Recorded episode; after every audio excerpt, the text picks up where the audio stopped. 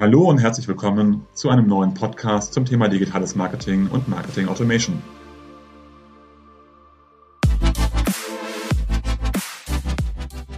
Mein Name ist Jörg Reinhardt, promovierter Physiker, dreifacher Familienvater und Gründer der Centellic Consulting Group, einer führenden Unternehmensberatung rund um digitales Marketing und digitales Kundenmanagement. Wie immer in unserem Podcast sprechen wir mit verschiedenen Unternehmen, wo diese im Bereich digitales Marketing und Marketing Automation stehen, welche Projekte besonders erfolgreich sind, was dabei zu beachten ist und welche Learnings sie gezogen haben. Herzlich willkommen zu einer neuen Folge des Podcasts Mehr Gewinn mit Marketing Automation. Heute mit Pauline Frese, Referentin CM bei Eintracht Frankfurt. Herzlich willkommen. Vielen Dank, danke auch für die Einladung. Genau, wir wollen heute so ein bisschen darüber sprechen, wie Eintracht Frankfurt mit Hilfe von Marketing Automation zum digitalsten Bundesligisten wird, äh, beziehungsweise auch geworden ist.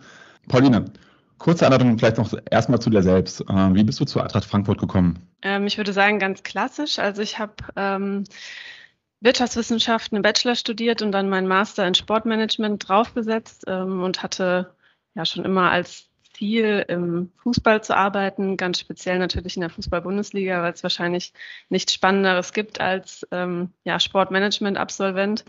Ähm, bin dann klassisch über ein Praktikum zur Eintracht gekommen, was ich im Rahmen meines Masterstudiums absolviert habe und bin dann einfach hier geblieben und kann dann jetzt quasi von mir behaupten, dass ich mein ganzes Berufsleben bei der Eintracht verbracht habe. ähm, ist jetzt noch nicht so lange, aber genau, bin seit 2016 bei der Eintracht, habe dann noch meine Masterarbeit zwischendurch hier geschrieben und bin seit 2017 ungefähr fest im CRM-Team angestellt.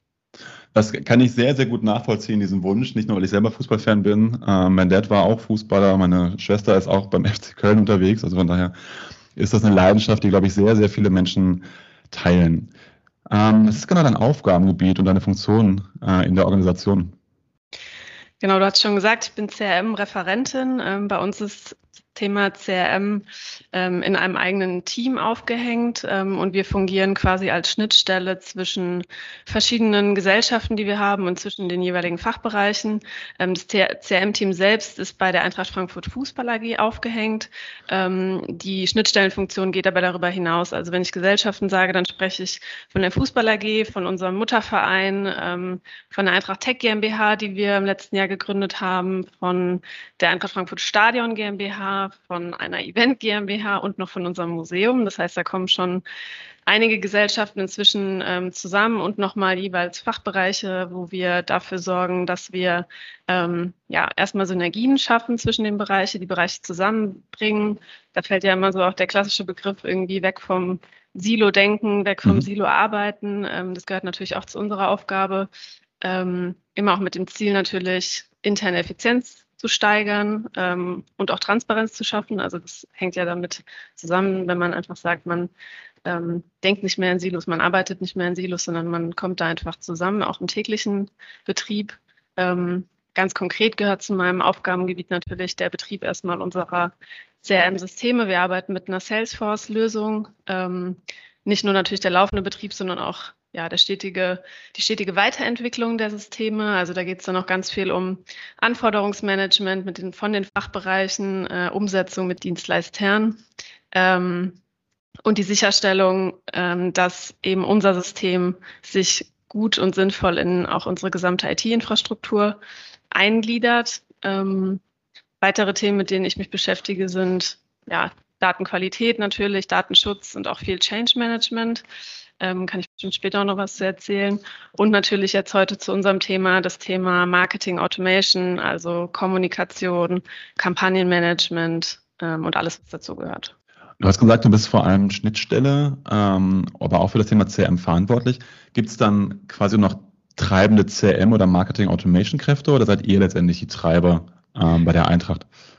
Das sind tatsächlich wir. Ähm, wir sind ein kleines Team von aktuell vier Personen insgesamt, würde ich sagen. Aber wir ja, bedienen uns dann natürlich auch Kollegen aus anderen Fachbereichen oder arbeiten eng mit denen zusammen, ähm, gerade auch wenn es um das Thema dann Ausspielung von Kommunikation geht oder auch Data Analytics.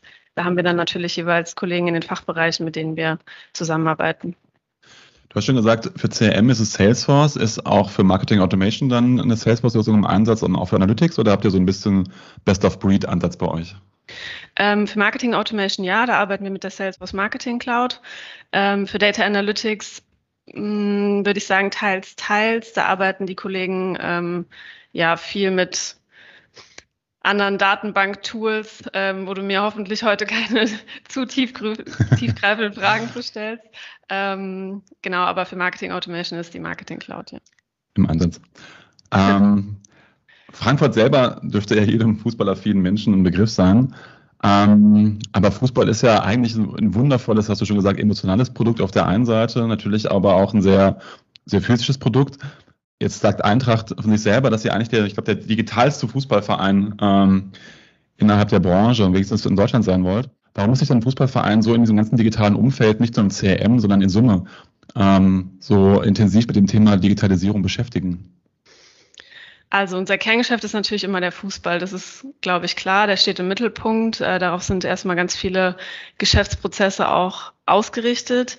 Ähm, natürlich ist es aber so, dass wir uns ähm, in einer gewissen Weise auch unabhängig machen müssen vom sportlichen Erfolg. Also das sieht man jetzt natürlich auch ganz stark äh, in der ganzen Corona-Zeit, ähm, wo wir die Leute nicht zu unserem Kerngeschäft, den Spieltagen im Prinzip zulassen dürfen, wo uns also auch ein ganz enormer, eine ganz enorme Einnahmequelle wegbricht. Ähm, das heißt, wir müssen uns loslösen davon, uns nur auf unser Kerngeschäft, den Fußball zu fokussieren. Zudem ist es jetzt ganz speziell bei Eintracht Frankfurt so, dass wir immer sagen, dass wir ein organisches Wachstum anstreben und eben keine größeren Investoren hinter uns stehen haben und auch gar nicht hinter uns stehen haben wollen, die uns als externe Geldquelle dienen. Ähm, das heißt, wir müssen selber schauen, wie wir ähm, Lösungen finden, neue Geschäftsfelder entwickeln, innovative Entwicklungsmöglichkeiten einfach finden, ähm, um uns davon so ein bisschen frei zu machen. Wichtig ist es auch, würde ich sagen, gerade in Frankfurt dann natürlich eine gewisse Balance zu finden. Also ja, wir haben schon öfter den Anspruch formuliert, digitalster Bundesligist zu sein oder zu werden. Ähm, wir haben aber auf der anderen Seite auch ein extrem emotionales Umfeld. Ich würde sagen, auch nochmal deutlich stärker als bei anderen Bundesligisten. Ähm, das heißt, wir können natürlich auch nicht nur nach außen den Anspruch formulieren, möglichst digital und innovativ zu sein, sondern müssen immer auch schauen, dass wir unsere ja, Fanbase ähm, und vor allen Dingen natürlich auch unsere Traditionen, die wir auf der anderen Seite immer betonen, nicht aus den Augen verlieren und da immer ja sehr gut abwägen, was wir tun. Das ist ein guter Punkt. Ihr seid natürlich dann sehr innovativ auf der einen Seite, digital. Ihr habt eine ähm, sehr starke Fangemeinschaft. Ähm, ihr habt viel Historie. Die, ähm, was ist ähm, oder warum habt ihr euch für Salesforce entschieden? Beziehungsweise warum entwickelt ihr CRM weiter? Was sind so die Gibt es so Use Cases, wo ihr sagt, dass das hilft euch eben, euer Kerngeschäft voranzubringen oder aber auch eben weiteres Geschäft ähm, zu generieren? Ja, ich denke, in dem Punkt unterscheiden wir uns gar nicht so sehr von anderen Unternehmen, weil im Endeffekt sind wir ja auch das. Wir sind ein Wirtschaftsunternehmen. Ähm, ich hatte schon gesagt, ähm, dass wir vor ein paar Jahren, also angefangen haben mit dem Thema CM im Jahr 2015, da war ich auch noch gar nicht da. Ähm, dieses klassische, ganz viele verschiedene Datentöpfe, ähm, alle arbeiten so ein bisschen in ihrem, ja, in ihrem Silo. Ähm, das Team Ticketing vertreibt halt Tickets, das Team Merchandising vertreibt Merchandising-Produkte. Das machen sie heute natürlich auch, aber das machen sie integrierter und ähm, das war natürlich einer unserer großen Punkte, dass wir damals gesagt haben, gut, wir müssen anfangen, ähm, sowohl natürlich zusammen zu arbeiten, das ist eher dieses Thema interne äh, Effizienz, aber auch unsere Systeme eben zu integrieren. Also man konnte bis vor ein paar Jahren musste man sich zum Beispiel, das ist jetzt ein sehr spezielles Beispiel, aber musste man sich, um ein Trikot zu kaufen, irgendwie einmal bei uns irgendwo einloggen, äh, um dann ein Ticket zu kaufen, musste man sich mhm. woanders einloggen und um einen Fußballschulenplatz zu kaufen, noch in, einem, in einer dritten Plattform quasi. Also Systemintegration war ein großer Punkt. Ähm, und für Salesforce haben wir uns am Ende, ja, am Ende einer langwierigen Anbieterauswahl ähm, entschieden, weil wir damals der Meinung waren, dass sie einfach unsere damaligen Anforderungen am besten umsetzen konnten. Ähm, und welche Ziele verfolgt ihr dann äh, mit Marketing Automation und CRM? Äh, du hast schon gesagt, natürlich ähm, auf der einen Seite die Kundendaten erstmal zusammenzubekommen. Aber dann möchte man ja letztendlich das auch noch entsprechend heben. Ich meine, die Ticketsverkäufe sind begrenzt. Es gibt halt einen Maximalansatz an Plätzen. Merchandising nicht. Was sind so die, die Big Goals, die ihr dann mit CRM am Ende des Tages auch verfolgt? Ähm, genau wie du gerade gesagt hast, also Daten sammeln am Ende ist schön und gut, reicht aber natürlich nicht. Wir wollen ähm, noch viel stärker dahin kommen, auch datenbasiert zu arbeiten, ähm, wegzukommen von einem Bauchgefühl und was bei uns auch ganz äh, oft fällt, ist der Satz, haben wir ja schon immer so gemacht. ähm, kennen wahrscheinlich auch viele. Ähm, Ziel ist es natürlich erstmal ganz simpel unseren Fans, unseren Kunden so das beste Erlebnis zu bieten, jetzt nicht nur im Stadion, sondern auch im, um das Stadion ähm, hinaus und ihnen relevante Mehrwerte zu bieten. Also gerade wenn es ums Thema Marketing Automation geht, geht es natürlich darum, ihnen sinnvolle Kommunikation näher zu bringen, genau mit den Inhalten anzusprechen, die sie interessieren, zum richtigen Zeitpunkt über den richtigen Kanal. Das ist natürlich auch so eine Marketingfloskel, aber am Ende ist es ja das, ähm, was man leicht sagt, aber was am Ende doch schwer umzusetzen ist.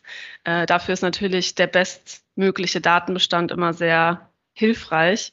Ähm, am Ende muss die Kommunikation möglichst harmonisch laufen und wie der Name schon sagt, möglichst automatisiert. Und auch davon sind wir aktuell noch ähm, ein Stück entfernt, würde ich sagen. Ähm, wie stark individuell seid ihr unterwegs? Also geht ihr schon auf wirklich einzelne Nutzerprofile oder geht es erstmal darum, generelle Kommunikationsstrecken rund um Events aufzubauen? Ähm, ja, Punkt. Ja, ähm, da sind wir noch am Anfang. Also was wir momentan natürlich machen, ist, dass wir möglichst versuchen, so die ich sage jetzt mal, relativ harten Fakten zu nutzen, wie ähm, Fan XY hat ein Ticket gekauft und darauf basieren wir da, oder darauf ja, bauen wir dann eine gewisse Kommunikation auf. Ähm, ein gutes Beispiel ist immer eine Kommunikation eben vor so einem Spieltag. Da werden halt alle die Tickets gekauft haben, von denen wir wissen oder von denen wir zumindest ausgehen, dass sie an einem Spieltag da sind, ähm, mit gewissen Inhalten bespielt. Ähm, aber die kriegen dann Stand jetzt auch alle die gleiche Info. Das heißt, über ein äh, gute Jörg geht es in dem Fall nicht hinaus. Ähm, und da wollen wir natürlich hinkommen. Ne? Also, dass man sagt, ähm, zum einen werden wir noch variabler in den Kanälen. Also momentan passiert viel über ähm, E-Mail, das, was ich am Ende auch verantworte. Ähm, wir nutzen natürlich auch unsere App, um Push-Nachrichten zu schicken und wir nutzen natürlich unsere Social-Media-Kanäle, die aber ja noch so ein bisschen stärker sogar losgelöst davon sind. Das muss natürlich am Ende zusammengeführt werden und damit man dann auch sagen kann, okay, man bietet den Fans und Kunden eine echte Customer Journey. Also wenn man von Customer Journey spricht, dann ähm, heißt es in meinen Augen tatsächlich auch, dass man wirklich jedem einzelnen Fan am Ende genau das liefert, was er gerade braucht und wir den einen eben vielleicht mit einer E-Mail bespielen, den anderen eher mit Push-Nachrichten, weil wir wissen, okay, er reagiert eher darauf, ähm, dass wir den Fans aus Nordhessen einen anderen Anreiseweg bieten als den Fans, die uns vielleicht äh, aus Süddeutschland irgendwie besuchen. Ähm, und dass das alles noch viel zielgerichteter wird und noch automatisierter. Also da muss man auch sagen, auch da stehen wir gerade noch am Anfang, da sind wir ähm, ja noch oft zu manuell unterwegs. Ähm, jetzt hast du ja schon so ein paar Beispiele genannt. In Summe kann man ja, glaube ich, die ganze Kommunikation so ein bisschen in drei Teile unterteilen. Einmal in, in Absatzkommunikation, wo es natürlich um Merchandising-Artikel rund um die Spiele oder Eintracht Frankfurt generell geht. Ähm, da werden ja wahrscheinlich Nachrichten rausgeschickt werden. Dann hast du, ich sage immer, Service- oder Systemkommunikation. Das heißt, wie du sagtest, ähm, wenn der Spieltag ist, wie ist die Anreise, wie ist der Stau, noch ein paar Hintergründe vielleicht zum Spiel. Und dann wird es ja noch einiges an Emotionen geben rund um die Spiele, rund um einzelne Spieler und Co., um die, um die Zuschauer zu emotionalisieren. Ähm, macht ihr alles drei? Ich meine, ihr seid, ihr seid vier Leute in dem Team, da ist ja relativ viel Kommunikation, was gemacht werden muss. Macht ihr alles drei? Habt ihr da, da Schwerpunkte? Äh, und wie schafft ihr das vor allem in der, äh, mit dem Team, da jedem Spieltag gerecht zu werden all diese Informationen zusammenzubekommen? Genau, also das hatte ich eben schon mal kurz anklingen lassen. Das Thema E-Mail-Marketing liegt vor allen Dingen bei uns im Team. Ähm, da ist es so, dass wir immer auch den Ansatz fahren, möglichst die Kollegen zu befähigen, auch das Tool zu nutzen ähm, und dann auch eigenständig zu kommunizieren. Das heißt, da sehen wir uns dann eher als ähm, quasi das Organ, was die Kommunikation am Ende so ein bisschen orchestriert und einfach schaut, ähm, ja, dass wir unsere Fans auch nicht überstrapazieren mit E-Mails oder mit Kommunikation. Ähm, ich würde sagen, dieses Thema, was du jetzt aufgezählt hast, Absatzkommunikation und Service gehört auf jeden Fall dazu. Alles, was ähm, du jetzt gerade unter den Punkt emotionale Kommunikation, also sei es jetzt zu Spielern, ähm, zu ja, möglichen Wechseln etc., da würde ich jetzt sagen, nutzen wir tatsächlich eher die ähm, sozialen Medien für oder auch unsere eigenen Kanäle wie Eintracht TV, ähm, über das wir dann Beiträge ausspielen. Ähm, oder auch die Website. Das wird dann natürlich auch punktuell in, in E-Mails eingebunden, das ist klar. Ähm, aber das würde ich dann tatsächlich eher bei den Kollegen aus dem Social Media und Kommunikationsteam sehen. Okay, das heißt, alles rund ums Spiel sozusagen, also gewonnen, verloren ähm, und dann nochmal vielleicht so eine Nachbetrachtung von Spielen, das macht ihr gar nicht selber, sondern das würde dann über die Social-Media-Kanäle nachher laufen. Genau, entweder Social Media oder wenn es über E-Mail gespielt wird, dann haben wir da die Kollegen aus der Kommunikationsabteilung ähm, insofern befähigt, dass sie das dann auch komplett eigenständig machen können und wir da im Prinzip nur dafür da sind, ähm, ja, die Marketing Cloud zu betreuen, ähm, im Hintergrund sozusagen zu stehen, zu gucken, dass wir, wie gesagt, da nicht zu viel kommunizieren, ähm, aber versuchen das Ganze so ein bisschen dezentral zu organisieren, damit nicht tatsächlich am Ende jede E-Mail irgendwie über unseren Schreibtisch geht, beziehungsweise von uns am Ende tatsächlich versendet werden muss. Da muss man vielleicht noch dazu sagen, das ist bei uns grundsätzlich natürlich ein Thema, was uns von anderen Unternehmen vielleicht unterscheidet, dass wir einfach sehr ja, Tagesgeschäft getrieben sind ähm, und da auch teilweise nicht so planen können, wie wir das vielleicht gerne würden, beziehungsweise wenn man eben nicht sagt, okay, man hat alle, ja, jede Woche im Prinzip ein Spiel, äh, alle zwei Wochen Heimspiel, ähm, was dann einfach eine gewisse Standardkommunikation schon mitbringt. Da müssen wir immer sehr genau tarieren, ähm, wo ist so der Punkt, wo unsere Fans am Ende sagen, okay, ist es jetzt einfach zu viel oder ist es für mich gerade irrelevant? Ähm, da muss, ja, ich glaube, das ist bei uns nochmal eine besondere Herausforderung gegenüber Unternehmen, die da vielleicht nicht ganz so Tagesgeschäft getrieben sind wie wir. Ich kenne das von Unternehmen natürlich, dass wir, wenn wir Modelle bauen, auch natürlich mal anschauen, ist der Kunde eher ein treuer Fan, ähm, also auch bei, bei den Unternehmen, äh, weil dann kann man durchaus etwas mehr bespielen und mehr Nachrichten schicken, weil er ja gerade eh emotional gebunden ist ähm, und dann verträgt er auch mehr oder freut sich auch über mehr Kommunikation oder andersrum ist er gerade irgendwie nicht so gut drauf, dann fährt man die Kommunikation ein bisschen runter, weil er sonst eh genervt ist.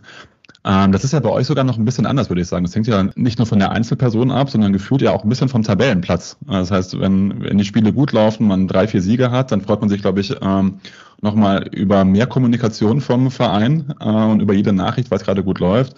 Und wir wissen ja, die Eintracht-Fans sind ähm, auch sehr emotional und auch sehr berühmt hinten dran. Das heißt, wenn es nicht so gut läuft, wahrscheinlich auch weniger.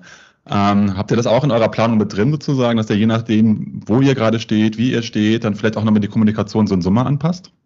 Absolut. Also ähm, das ist tatsächlich auch wieder ein Punkt. Ich weiß gar nicht, ob man den großartig automatisieren kann oder möchte. Das ist bei uns momentan auch eher so ein Faktor, den wir viel diskutieren.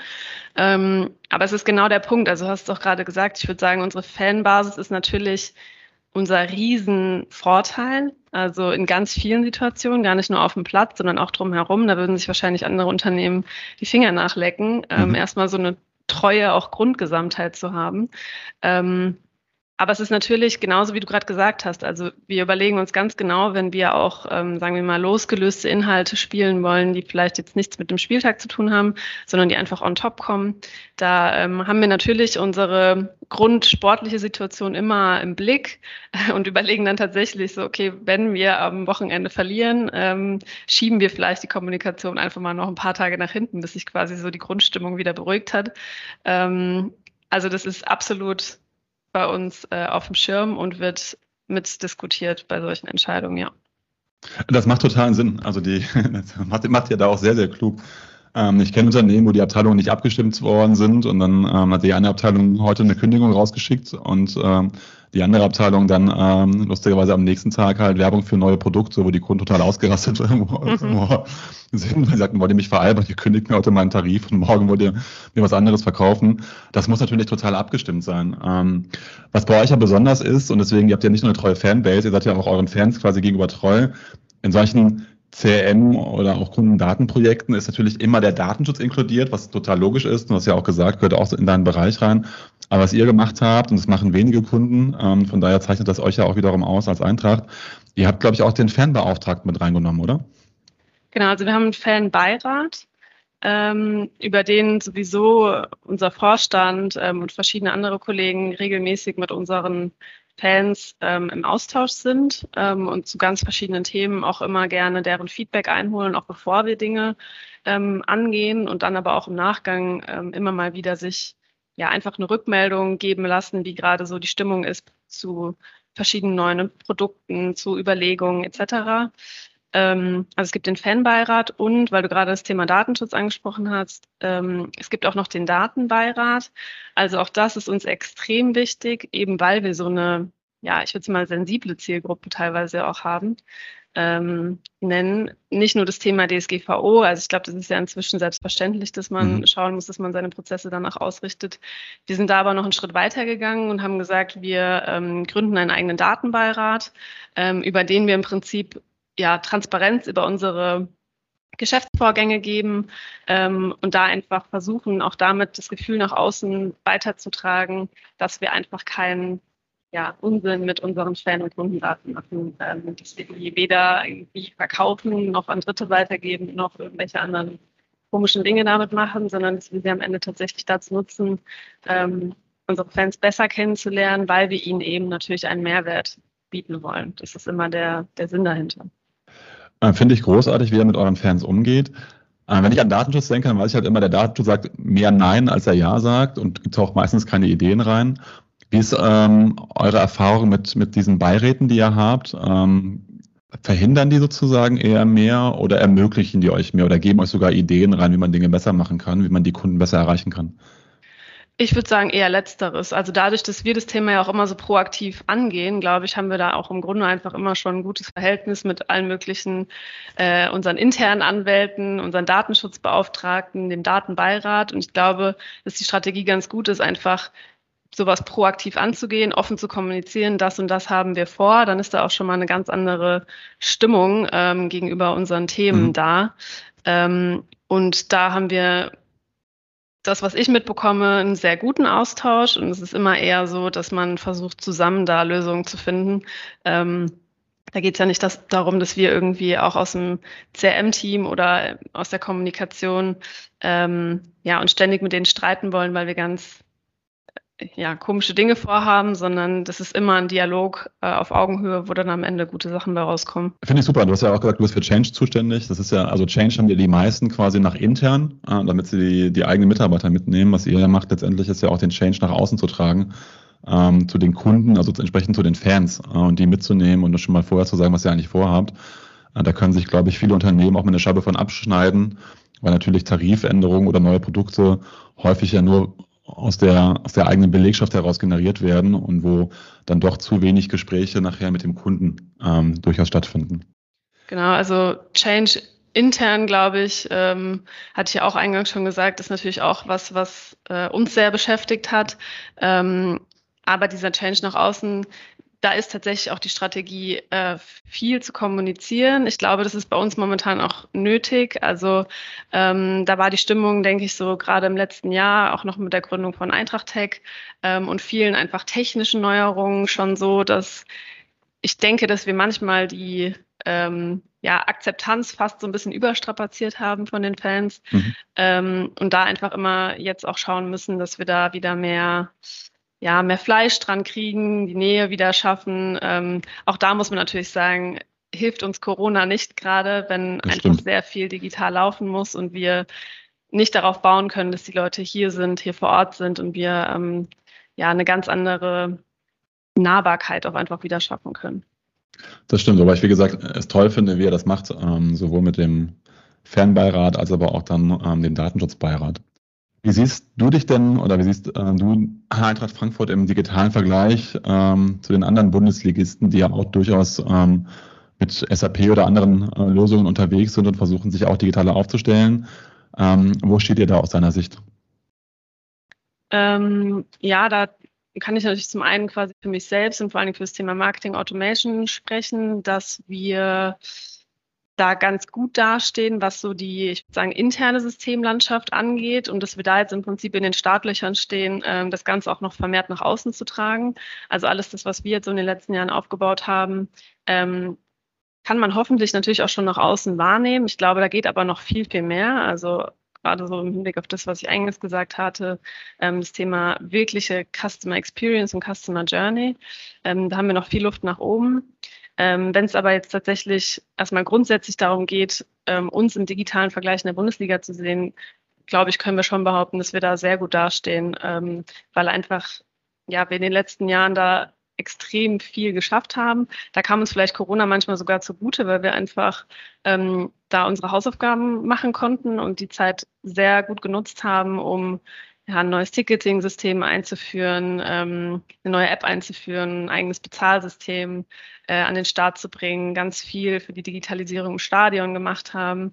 Ähm, da gibt es wahrscheinlich Kollegen, die da noch viel mehr zu erzählen könnten, aber da können wir, glaube ich, alle behaupten, dass wir da sehr, sehr gut dastehen. Ich traue mich ja gleich die Frage zu stellen, aber fließen all diese Daten dann auch zusammen? Also das heißt, ähm, meine, meine Käufe im Stadion, mein, mein Stadionverhalten, vielleicht sogar meine Laufwege im Stadion, werden die nachher auch im CRM-System dann gespeichert und eventuell auch ausgewertet?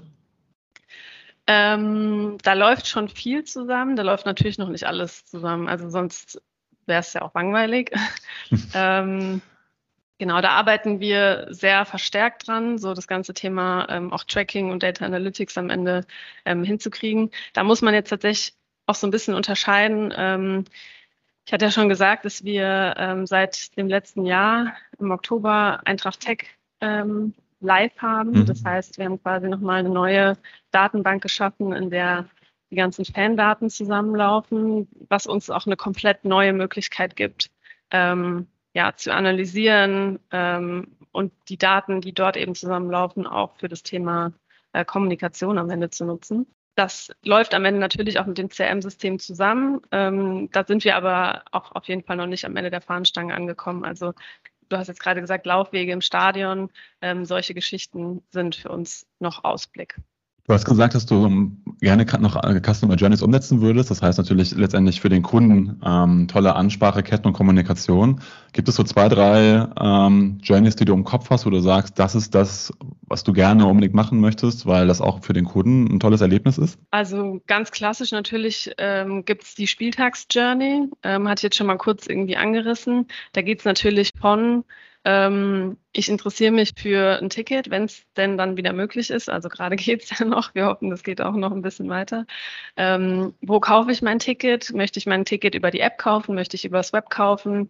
Ähm, will ich es in meine Wallet legen oder sage ich, ach nee, ich drucke es mir lieber noch zu Hause aus? Wir sind natürlich immer ganz froh über jeden, der unser, äh, unsere App nutzt und das Ganze dann auch direkt mobil oder unser Mobile-Ticketing nutzt. Ähm, dann kommt so dieser Punkt, ähm, den wir vorhin schon hatten, individuelle Kundenansprache. Also ich würde natürlich dann gerne ähm, ganz individuell jedem Fan sagen, du kommst so und so heute am besten zum Stadion und wenn du eben aus Kassel kommst äh, und wir wissen, du kommst irgendwie vorrangig äh, mit dem Auto, dann können wir dir am besten noch sagen, dass die und die Autobahn leider heute gesperrt ist.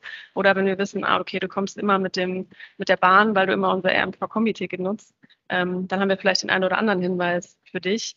Ähm, das dann natürlich noch entweder per E-Mail oder per Push oder über irgendein anderes Medium, je nachdem, worauf der Fan natürlich am besten reagiert.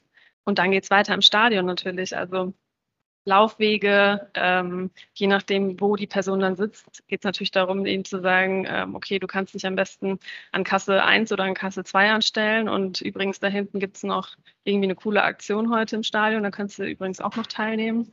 Ähm, bis hin zu, wir wünschen ihm irgendwie eine gute Heimreise ähm, und schicken ihm im Nachgang vielleicht noch ähm, eine Mail, eine Push, eine SMS, was auch immer, weil Spieler XY heute ein Tor geschossen hat und darauf gibt es dann irgendwie den Trikot-Vlog gratis oder sowas.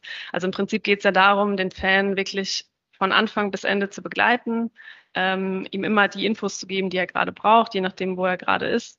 Ähm, wir wollen das natürlich auch nutzen für ja, unsere eigenen Themen. Also da geht es jetzt um zum Beispiel Besuchersteuerung, wo man sich ja auch überlegen kann zu sagen, naja, am besten kommen halt nicht alle irgendwie um 15 Uhr ins Stadion, wenn es um 15.30 Uhr losgeht, sondern wir versuchen das Ganze ein bisschen zu entzerren, bieten vielleicht gewisse Anreize, wenn wir sagen, ähm, kommt doch schon um 13.30 Uhr, dann macht das Stadion auf.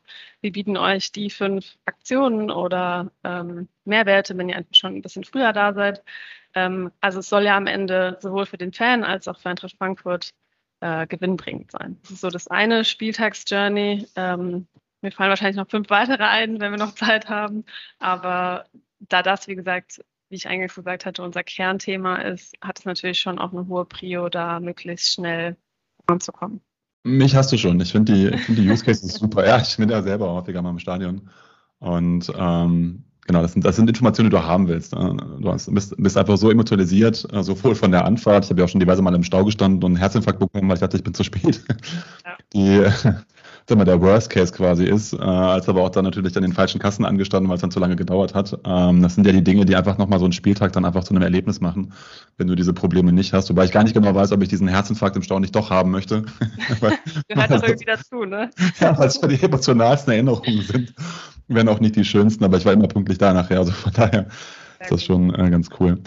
Ähm, habt ihr denn schon Ziele und Ergebnisse erreicht mit Marketing Automation CRM oder sagst, ähm, wir haben nicht nur die Kundendaten zusammengebracht, sondern wir haben hier ein paar Use Cases umgesetzt und die haben auch dann die entsprechende Wirkung gehabt oder das entsprechende Feedback? Gibt es solche Cases bei euch? Also ich hatte ja gesagt, beim Thema wirklich Marketing Automation, also im Sinne von tatsächlicher Automatisierung, stehen wir gerade am Anfang. Ähm, wir haben jetzt die letzten Jahre tatsächlich sehr viel mit Implementierung, Systemsintegration etc. verbracht, unsere Datenbestände zusammengeführt ähm, und sind jetzt im Prinzip so weit, dass wir sagen können, okay, wir starten jetzt tatsächlich auch mit dem Thema Automatisierung.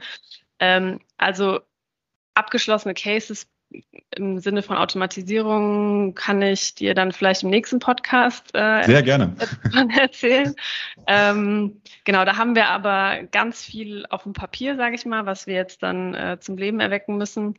Ähm, ansonsten geht es gerade ja einfach vor allen Dingen darum, nochmal unseren Datenbestand einfach äh, zu verbessern, zu optimieren, sowohl quantitativ als auch qualitativ. Also genau, ich hatte ja schon gesagt, das Thema Datenqualität liegt natürlich auch bei uns, ähm, wo es darum geht, einfach die Fans und Kunden dazu zu bringen, uns natürlich auch gegebenenfalls freiwillig noch mehr von ihnen zu erzählen. Ähm, ja, Informationen kann man da ja auf ganz viele verschiedene Arten sammeln, also sei es jetzt über wirklich Tracking ähm, oder Umfragen oder auch klassisches Testing. Also das machen wir momentan tatsächlich auch ganz viel, dass wir einfach verschiedene Dinge ausprobieren und gucken, was besser funktioniert, ähm, was für den einen besser funktioniert, was für den anderen besser funktioniert, um daraus zu lernen ähm, und dann eben jetzt, wenn wir in Richtung Marketing Automation gehen, ähm, da möglichst schnell, möglichst effizient zu werden. Jetzt hast du viele Begrifflichkeiten angesprochen, natürlich Datenbasis, Datenschutz und Co.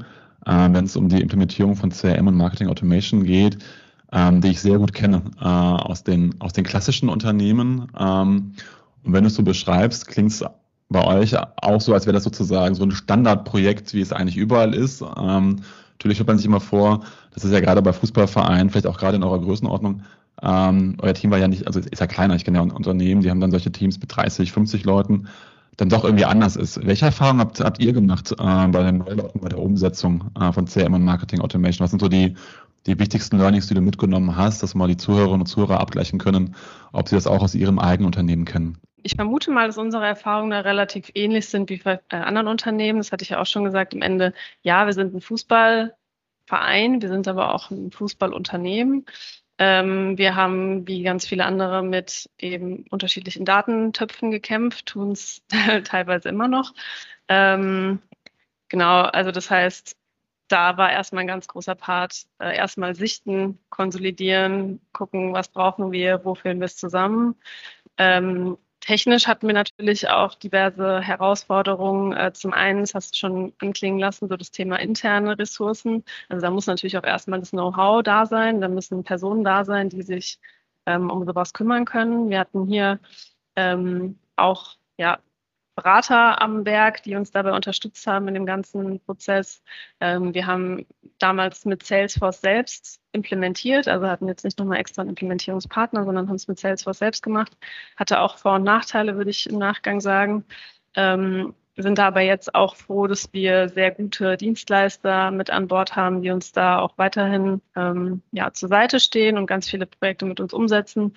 Ähm, immer dann natürlich, wenn wir es ja aus Ressourcengründen oder aus Know-how-Gründen oder aus irgendwelchen anderen Gründen einfach intern nicht abbilden können. Genau, und über Change Management haben wir jetzt auch schon ähm, ein paar Mal gesprochen. Auch das war natürlich eine große Herausforderung, die wahrscheinlich viele Unternehmen genauso aus dem eigenen Unternehmen kennen. Das stimmt, wobei ihr, wie gesagt, noch einen Schritt weiter gegangen seid, was ich sehr cool finde, äh, nämlich dann auch die Fans mit äh, einzubeziehen ähm, und sich dann nochmal das Input zu holen und da sozusagen auch schon mal den Change einzuleiten. Genau.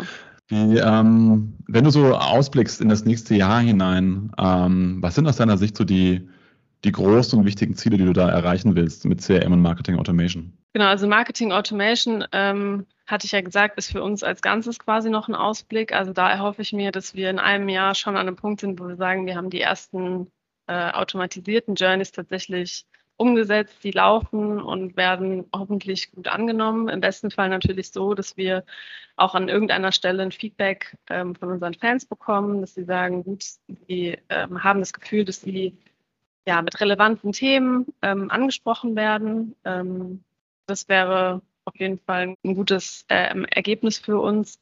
Ähm, das Thema Multichannel wäre noch so ein Thema, was ich nennen würde als, als Ausblickthema fürs nächste Jahr, dass wir eben gucken, dass wir unsere Kommunikationsmaßnahmen noch stärker ähm, synchronisieren. Ähm, nicht nur eben in der internen Abstimmung, sondern dann am Ende tatsächlich auch technisch. Ähm, und wegkommen von diesem ähm, ja, wir haben klassisches E-Mail-Marketing, ähm, sondern dass wir da eben noch den einen oder anderen Kanal mit dazu nehmen und dann am Ende ähm, ja bestmöglich eben ausspielen. Genau, das wären so die beiden Themen für das Thema Marketing Automation. Ansonsten ist ein großes, eine große Baustelle sozusagen noch, wie gesagt, das Thema Datenqualität, wo wir noch ganz viel machen können und hoffentlich in einem Jahr einfach an einem Punkt stehen, ähm, wo wir noch größeres Wissen haben, wo wir den Bereich Data Analytics noch weiter ausgebaut haben ähm, und noch viel genauer sagen können, wer sind eigentlich unsere Fans, was wollen unsere Fans ähm, und dann schauen können, wie sprechen wir sie am besten an. Da habt ihr eine ganze Reihe von sehr spannenden Themen ähm, auf dem Radar. Von daher glaube ich, dass ihr ein nicht nur sportlich ein tolles Jahr 2020 haben werdet, sondern auch vor allem ein sehr spannendes digitales Jahr 2022. Ähm, damit werden wir auch zum Ende kommen. Ähm, genau, am Ende gebe ich, übergebe ich das Wort immer äh, sehr gerne nochmal an, an dich sozusagen. Ähm, was sind so die, die wesentlichen Erfahrungen, die du jetzt die letzten äh, Jahre mitgenommen hast bei so einem CM und Marketing Automation Projekt? Was würdest du unseren Zuhörerinnen und Zuhörern empfehlen, wenn sie so ein Thema angehen? Also erstmal muss ich sagen, im Grunde hatte ich ja ganz am Anfang gesagt, äh, dass ich mir immer gewünscht habe und auch vorgestellt habe, in der Fußball-Bundesliga zu arbeiten. Das mache ich tatsächlich auch immer noch sehr gerne, ähm, weil wir eben, glaube ich, hier diesen, dieses ganz besondere Thema haben, dass wir ja an dieser Grenze stehen zwischen ähm, Digitalisierung, Sport, Emotionen. Ähm, ist bei uns natürlich nochmal was ganz anderes vielleicht als ähm, in anderen Unternehmen. Und das ist wahrscheinlich auch was, was einen durch so eine Implementierungsphase ein Stück weit, ein Stück weit trägt. Also das muss ich schon auch sagen, dass man einfach, ähm, ja, oder ich persönlich sehr viel Spaß tatsächlich dabei äh, auch gehabt habe. Ähm, Ansonsten würde ich sagen, man braucht schon ein gewisses äh, Durchhaltevermögen, äh, kann ich zumindest für uns intern sagen. Ähm, viele Themen muss man einfach auch immer wieder ähm, neu diskutieren, ähm, Argumente finden, um auch den Letzten noch intern davon zu überzeugen, dass es schon Sinn macht, gewisse Themen zusammenzuführen und ähm, zusammen dann dran zu arbeiten. Ähm, man braucht gute Dienstleister, also das würde ich jetzt auch sagen. Ähm, da sind wir sehr glücklich mit unserer aktuellen Auswahl. Ähm, gute Dienstleister, gute Implementierungspartner, gute Berater. Ähm, da kannst du ja dann vielleicht selber nochmal Werbung für euch machen. Na klar. Ähm, da ähm, genau hatten wir auch immer äh, viel Glück, muss ich sagen. Und ähm, ansonsten hilft es natürlich, wenn man Kollegen um sich herum hat und vor allen Dingen natürlich auch ja, Führungskräfte über einem hat, die das ganze Thema Digitalisierung äh, mitleben, auch immer wieder nach außen kommunizieren, ähm, um einfach über die Zeit eine gewisse Akzeptanz für das Thema zu schaffen. Ähm, das hilft extrem, wenn das auch im Unternehmen gelebt wird, um das dann auch genau für solche Projekte zu nutzen und ähm, ja, sie davon tragen zu lassen. Das klingt eigentlich nach einer ganzen Menge Spaß und nach einer ganzen Menge an Motivation. Ist es auch. sehr, sehr cool. Damit sage ich äh, vielen Dank, Pauline. Ich fand es mega äh, zuzuhören, ähm, wo ihr gerade steht, ähm, was ihr plant. Und ich freue mich sehr, wenn wir uns spätestens in einem Jahr wiederhören, äh, was ihr dann alles an Customer Journeys umgesetzt habt und wie eure Fans darauf dann auch reagieren. Vielen Dank. Ich danke dir, mir hat sehr viel Spaß gemacht und ähm, ich würde mich freuen, wenn wir uns nächstes Jahr nochmal hören. Thank you.